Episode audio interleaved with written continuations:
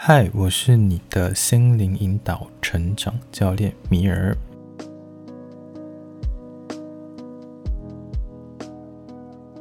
那么接下来这个这个单元呢，是我决定要做一个比较小的单元，因为我们的本传其实，呃，你如果是新朋友的话，要跟你说，我们每一个月只有一集的更新，但好像真的太少了，一年十二集老实说，有些东西。我想讲，但是讲不到。然后再加上，那因为本传有时候因为碍于篇幅的关系，或者是碍于伙伴之间的谈话关系，所以没有办法讲太深入跟硬核。这个小单元呢，会跟大家讲一些我生命中的一些体悟，跟我整理到的一些资料去整合。因为我很习惯会把我所知道的资料去整合跟理解，然后去转化跟运用。这是我比较喜欢跟擅长做的事情。那有时候会提到可能之前本传没有透露到的细节跟我的想法。上一集有讲到关于共感忧郁，然后陪伴忧郁症朋友的这件事情。那也因为这集节目播出之后，我身边充满了这个话题。那有些小伙伴就跟我说，他。怎么样陪伴他身边的某一个呃忧郁朋友？乍听之下，其实自己都会担心说，到底有没有做错？嗯，那我觉得你们真的蛮棒蛮好的。那在那个节目当中，我有讲到有三个方法，他们是可以比较愿意去接纳的，所以大家可以去参考看看。那我有其中一个我最喜欢的一个方式，是一起跟他规划生活。一起跟他规划生活，我在这时候有听到一个很好的案例。那我同事他说，因为以前有陪伴一个朋友，也是经历过这过程，然后这过程他其实也不知道该怎么办。那有后来说，大不然我们一起去做点事情，那我们不然一起有一个小创业。所以这位忧郁朋友到后来就会变得比较找到人生的方向，找到人生方向。然后也知道怎么样在自己生活中有一个专属自己的步调，然后后面也蛮好的，也有找到爱他的人，然后也有呃成家立业。那这是我目前听到真的是呃按照一起规划生活，最后达到一个很好的目标跟前进。嗯，在那一集有讲到，我蛮不推荐忧郁症这个名词的，因为这个名词一旦标签被你贴上之后。有时候会难以脱离，所以我比较喜欢忧郁状态的这个名字。那另外呢，我有讲到说，我不是很推荐使用药物的原因，是因为呃，大部分忧郁症药物目前主流还是使用血清素比较多，提升你的血清素。那稍微讲一下好了，就是其实。如果我们需要想要快乐啊这些东西的，或者幸福感这些东西的，其实大脑有四个会影响这个化学物质，一个是多巴胺，然后再来就是刚刚讲的血清素、催产素以及脑内啡。在当代时代的重点放在多巴胺跟血清素这一块，因为多巴胺它其实会造成我们很兴奋，然后很。寻求快感和一些成就感的感觉，这是一个很大家在做一件事情都会蛮喜欢的一个成就感。可是问题是，呃，这件事情到这几年有很大的危险跟改变，因为大家最近都知道抖音化这个这件事嘛，然后大家会开始刷呃短影片，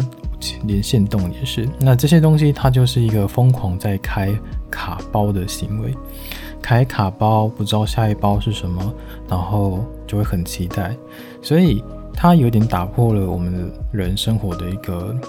现象。因为在以前的时候啊，在以前看电视的时候，或是看比较 long term 的那个影片的时候，你会发现我们不知道为什么很容易会看重复的东西，所以像周星驰星爷的电影，我们就会一直重复看，看到背起来，我们还是会继续看。第一个除了它经典之外，第二个是其实我们很少会接触新知，可能会觉得需要动脑，可能会觉得这样有点累，所以就不太会去了解我还可以做什么事情。所以这个就有点像我们在呃思维解码第一集讲的舒适圈的概念。然后刚刚讲到开卡包，其实也刚好接回到思维解码的第二集，呃，历史带的那一集。所以我们很常在追求刺激，可是又必须觉得自己要安逸，不想跨出去。所以这是当在短影片发明之前的那个时代都会这样。我们还是会跟以前一样，是我们只看谁的影片，或是我们只看好笑的影片，不太需要动脑的影片，然后或是我们只看以前曾经看过的影片，就是你无聊的时候会点开那些。然后除非这个人出了新片，我们才会点进去看。但是我觉得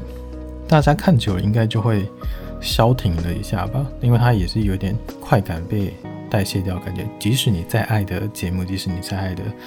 呃创作者，我觉得可能你看了半年之后，你都会消停一下，不会那么热衷。半年其实已经算很长了，所以这也是当初为什么我们节目觉得不要太长更新的原因，就让大家稳稳的维持在那个状态。至于是为什么会月更，其实有考虑到很多事情啊。有空我们再来讲为什么我之前会坚持只有月更。嗯，因为可能那个细节大家没有想到。那我们刚刚讲开卡包多巴胺啊，就是因为短影片这件事情泛起之后。让我们开始不断去接受刺激，因为以前的我们是呃想要接受刺激，但是会觉得跨出去有点懒，有点害怕。但现在只要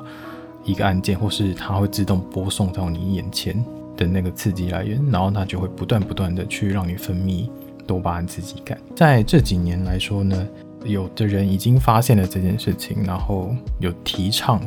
多巴胺断食，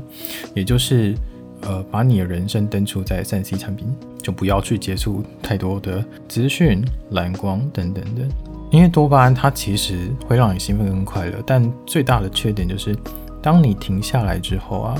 它会回到低于你的平常水平。所以，当我们有空缺的时候，就会很想要去弥补它，很想要去补足它。所以我们会在想说，下一个刺激源要不要再来一次？那就跟喝咖啡很像，不过这边讲的喝咖啡是指功能性咖啡啦。如果你是有喜欢喝，如果你是喝精品咖啡或是单品咖咖啡的朋友的话，那它对人体的循环跟影响是不太一样的，所以我还是很推荐你们去喝精品咖啡或是单品咖啡。那多支持一下，去找你们自己喜欢的咖啡店，然后去支持捧场，然后去跟。板呃板娘或是老板去聊天，他们都会有他们的想法跟热情的。然后这也回到我们的 思维解码访谈的第一集，Alice 那边。然后也我身边有发现，这些很多人都这样，就是还是身边有开店的人都有一个热忱在，他们对这领域的的爱。哎，你看，其实最近饮料店越开越多，但饮料店很好赚，但是咖啡店很难赚，真的觉得有点加油辛苦，对。所以建议要定时清理多巴胺。所以要怎么清理呢？就是停下来，就是当一件事情不断接受刺激源之后，其实很简单，就先停下来。你要先度过那个看似很空虚的那一段时间，但是那一段时间比你想象中还要短暂。那之前在帮学员出作业的时候，我有得到一个回馈，就是他们说。有一个功课，他们蛮喜欢的，因为那功课其实就是断多巴胺的形式跟内容，非常简单。其实就是我出了一个功课，让他们说找一个假日的时候，或是悠闲的日子，你早上起来，然后好好打理好自己，把自己的仪容，把自己的脸打理好，比如说除毛、洗脸，简单仪容整理好之后呢，走到外面，然后悠闲的去走一走跟散步，然后尽量不要看太多的讯息，手机的讯息。嗯，有太阳是更好，但要不要吃早餐呢？就看你自己了。我自己是因为会不喜欢那个血糖升起来昏昏欲睡的感觉，所以我没有吃早餐。很多人都跟我回应说，他们觉得这种时候突然觉得心里放松好多，因为。没有那些压力之后，会觉得自己生活其实没有那么的紧张跟压力大，其实人生缓一点是很好的，很富裕的。那这个是除了断多巴胺之外呢，我还有做了一件事情，因为光走路、晒太阳，然后好好整理好自己呢，它其实相对应的是血清素的部分，因为血清素它会让我们的大脑分泌的感觉会变成是。一种很平静、很稳定的一种认同自信感，那个快乐你就会觉得是有点由内而发的，它跟多巴胺的感觉就不太一样。嗯，所以为什么会为什么会比较有效的原因是，当多巴胺的激素下去的时候，我们会觉得到空虚感，而这时候我再让他们去晒太阳或是散步啊，这些看似很简单的时候，但它其实就会让你的血清素再拉起来。所以，我们的新的刺激源不是用多巴胺在身体，而是用血清源在身体。所以，一个上一个下之后呢，就会产生了这种很跳痛，但是。莫名就会感觉到很和乐跟空灵的感觉吗？也许是这样。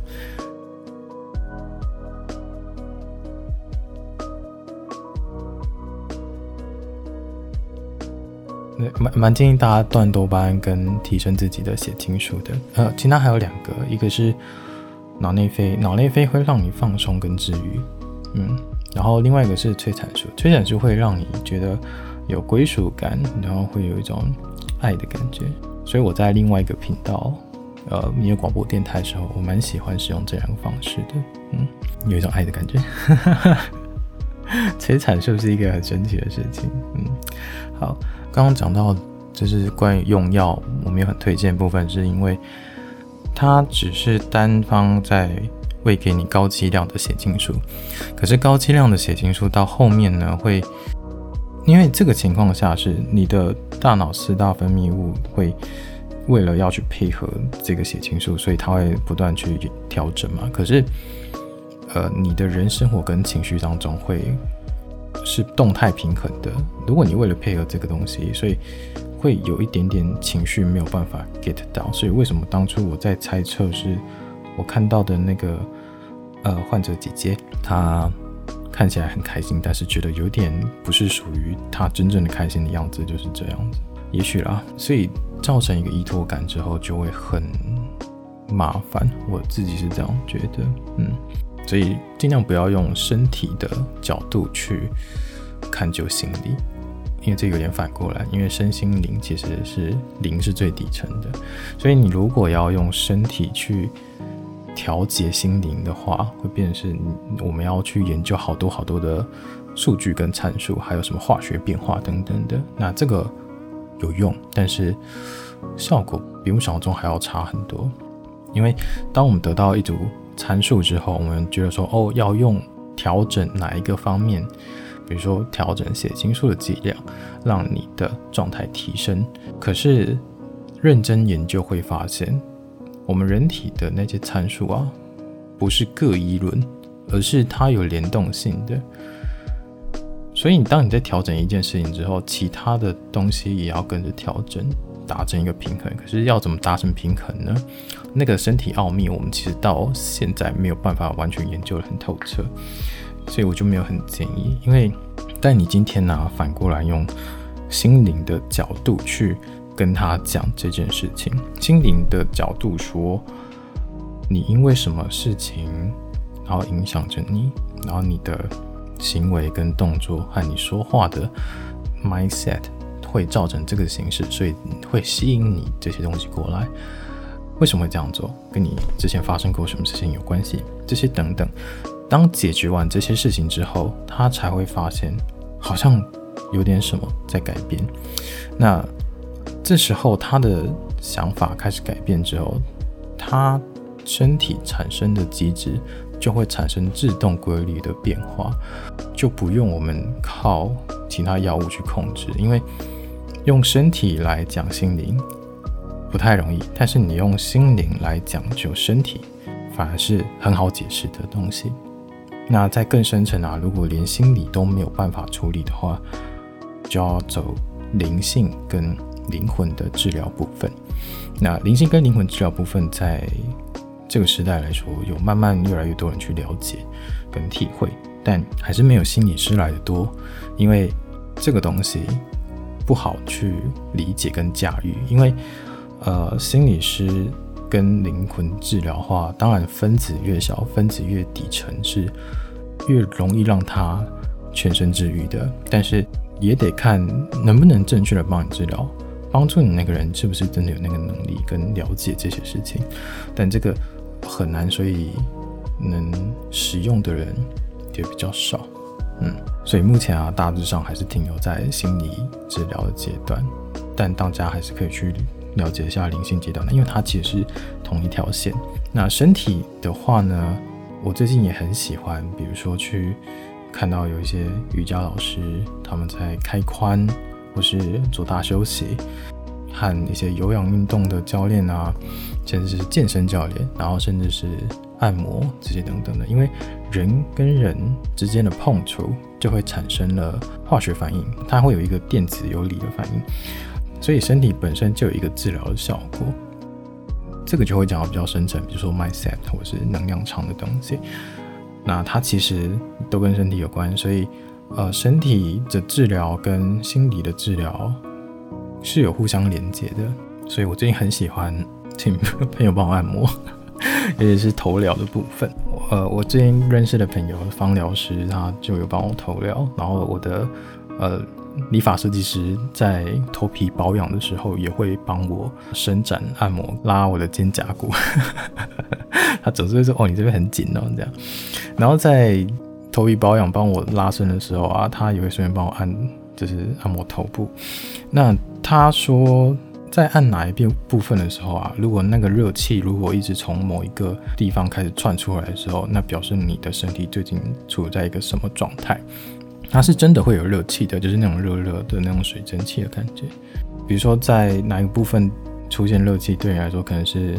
睡不好，然后在哪边出现热气，可能对你来说是呃压力太大，品质不太好这样。我之前在跟我朋友，他在帮我头疗之后，发生一个蛮好笑的事，就是呃他我们那天按完之后，我就开始渐渐的沉进去，沉进去之后结束了之后，我起来不知道为什么，好像是脉轮被打通的感觉，我讲话的声音就会变得不太一样，然后那个讲话的声音是非常从。身体底层发出的那个声音比较低沉的那个声音，我就会觉得，呃，我声音怎么会突然回不来？但是我很喜欢那个那个状态，嗯，身体轻轻的，对啊。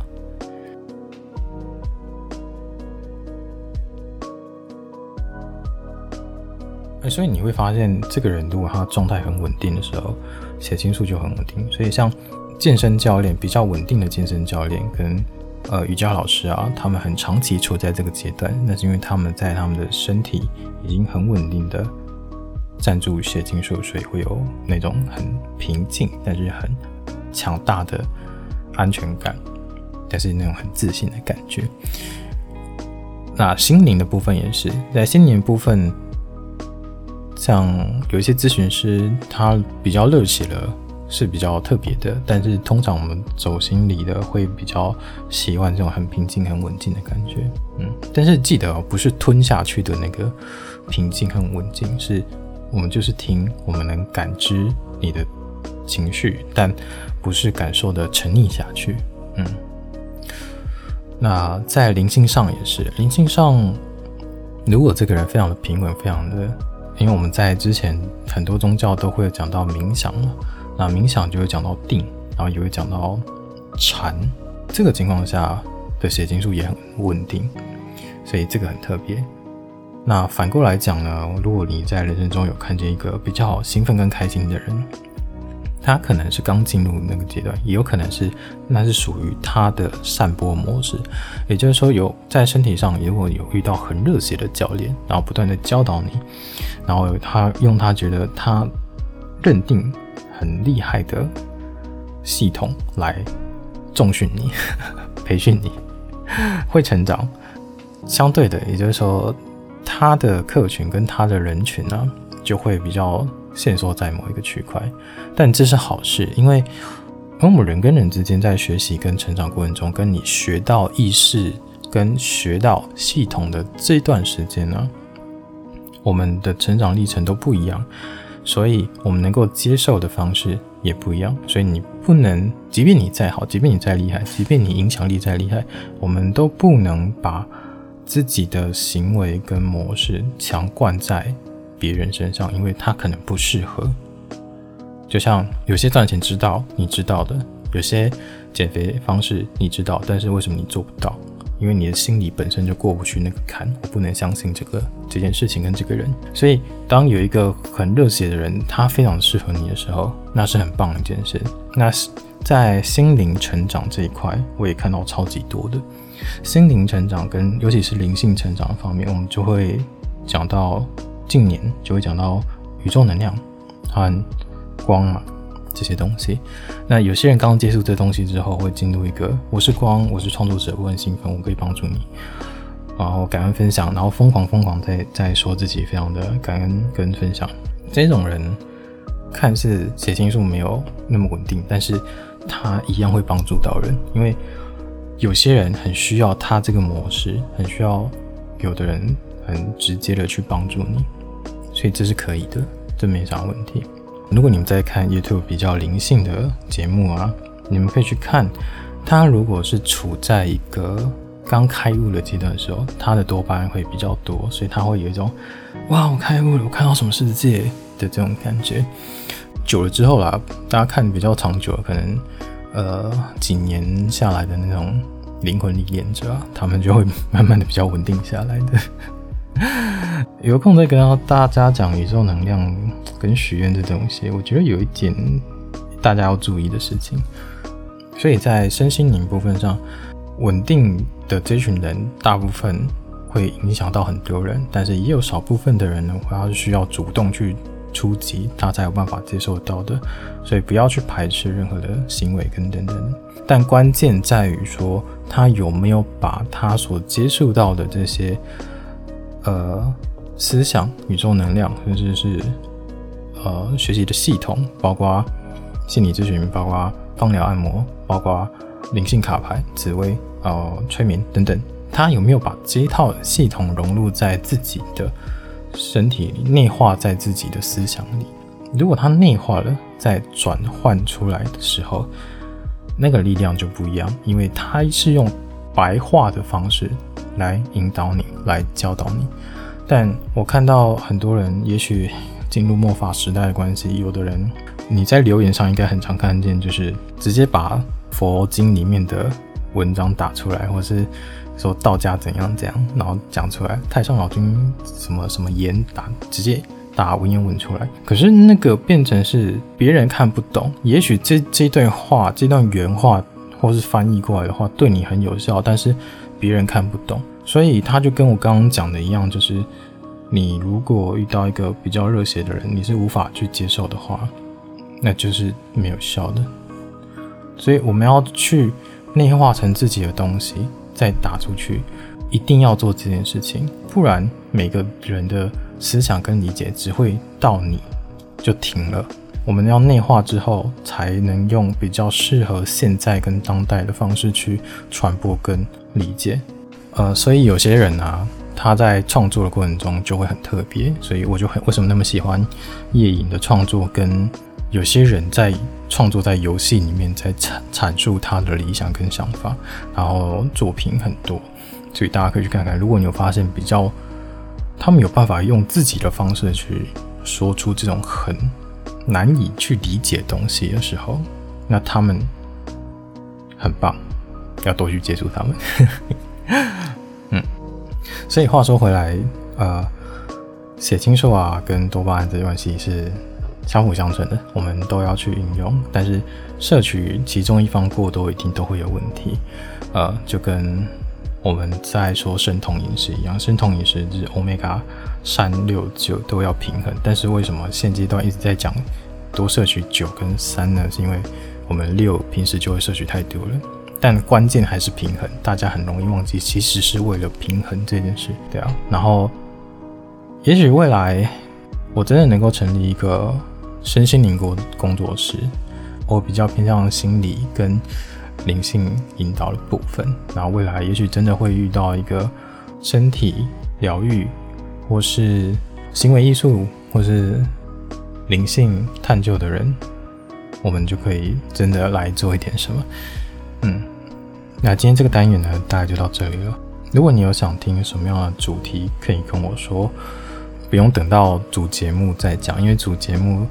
要写蛮多的稿跟很多的研究，要花一个月会比较长的时间，所以这个小单元的节目也比较硬核，也比较能够直接跟你对话。嗯，那直接跟我讲没关系的。我是尼尔，我们下次见，大家拜拜。